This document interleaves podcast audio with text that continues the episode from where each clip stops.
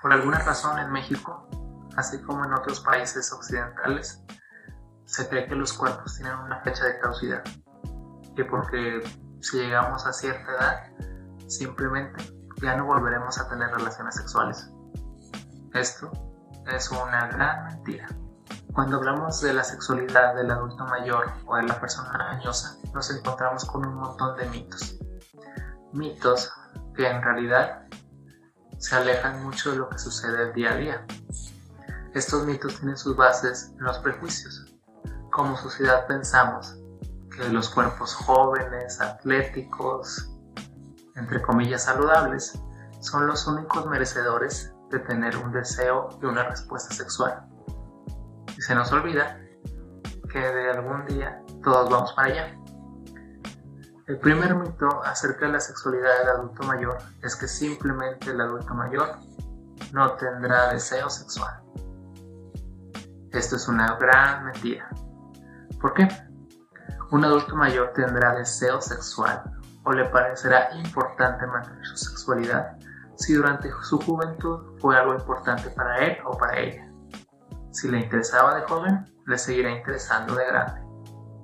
El segundo mito es que las relaciones sexuales son dañinas para la salud de las personas añosas o peligrosas.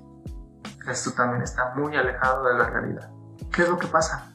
Los estudios de médicos y geriatras señalan que una persona añosa que mantiene relaciones sexuales o una vida sexual activa en realidad fortalece su sistema inmune, fortalece su sistema cardiovascular, combate la depresión, mantiene cierto ánimo hacia la vida, incluso mantiene relaciones de amistad y de pareja mucho más estables y positivas.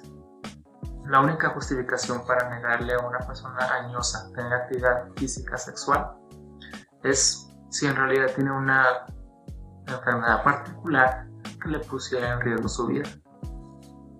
Y aún así siempre hay otro tipo de prácticas y maneras en las que pueden disfrutar de su sexualidad. El otro mito es que una persona añosa no puede llegar a un orgasmo. Esto simplemente es una mentira más. Que sí, al paso de los años, las funciones empiezan a decaer y tal vez tener relaciones conlleve un poquito más de esfuerzo o tal vez más bien de técnicas distintas.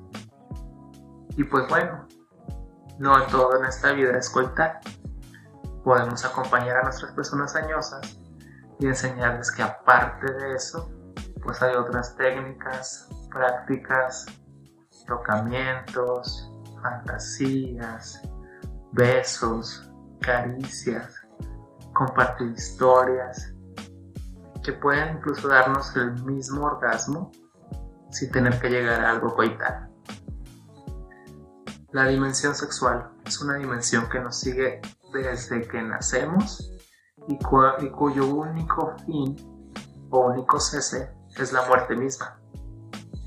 Así que la próxima vez que veamos o escuchemos que el abuelo quiere tener novia, tratemos de ser un poquito más empáticos. Porque como dije, todos vamos para allá. Esto fue un mensaje de Mañosa MX para la comunidad. Microepisodios todos los martes y episodios completos todos los jueves. Soy Eduardo Valdés, recordándote que la sexualidad nunca se acaba. Pórtate mal, cuídate bien.